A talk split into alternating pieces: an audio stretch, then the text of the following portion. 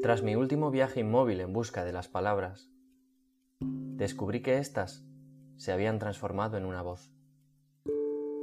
Una voz que resonaba en mi cabeza como campanadas a medianoche, que relataban atrocidades que ni yo mismo deseaba presenciar.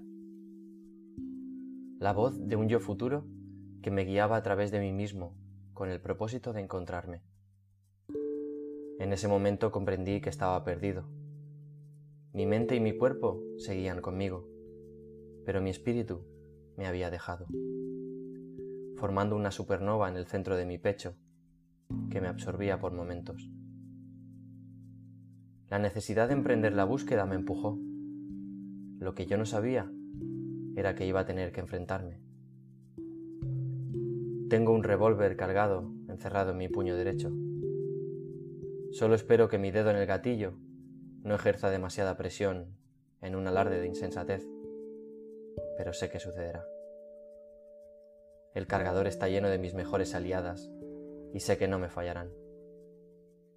Esta es la aventura, mi aventura atravesando las puertas hacia mi infierno, hacia mi rescate, mi salvación, mi redención, mi yo.